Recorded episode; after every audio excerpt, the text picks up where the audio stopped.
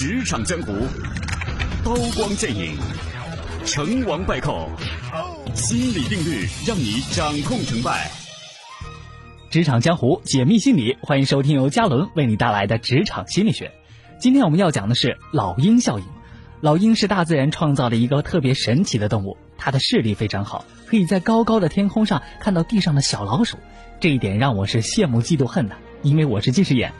但是老鹰哺育孩子的方法却不让我羡慕。一只老鹰每次可以孵化出五只小鹰，但是它只能养活一只。这跟其他的鸟儿不一样，其他的鸟儿都是采取公平原则，而老鹰只会把食物全部喂给抢得最厉害的那只。而瘦小的小鹰因为抢不到食物，最终会被饿死。这种大自然当中典型的物竞天择、适者生存的方式，在职场当中也是很常见的。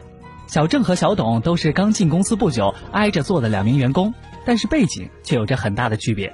小郑是重点大学毕业，而小董却是初中毕业，而且最开始应聘来的本科学历都是假的。也因为这个事情，人事部门还特意找小董谈话，可是小董却一点都没有胆怯。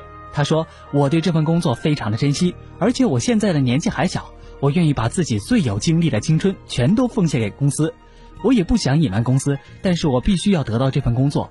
我想等到我已经可以深造的时候，我再跟老总汇报。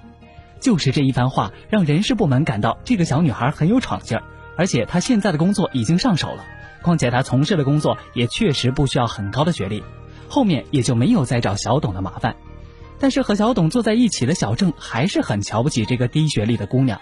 他最受不了的就是小董每次午餐的时候都会凑到主管那里去聊天儿。说自己最近看了什么书，了解了什么管理学方面的知识，而这些是小郑几年以前就早已经知道的。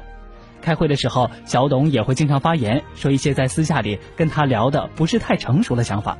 这些事情加在一起，让小郑觉得小董就是一个土里土气、不懂装懂的黄毛丫头，心里的鄙视日渐加深。但是终于有一天，小郑被现实狠狠地打了一下，小董升职了。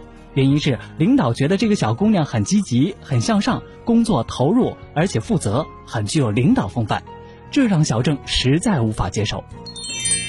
你能理解这个故事吗？以前我们总说是金子迟早会发光的，但是要知道，领导是没有那么多时间在自己的公司里边挖金子，领导在茫茫的市场里捞金子都忙不过来，又怎么会花更多的心思来思考你是不是有过人的才能？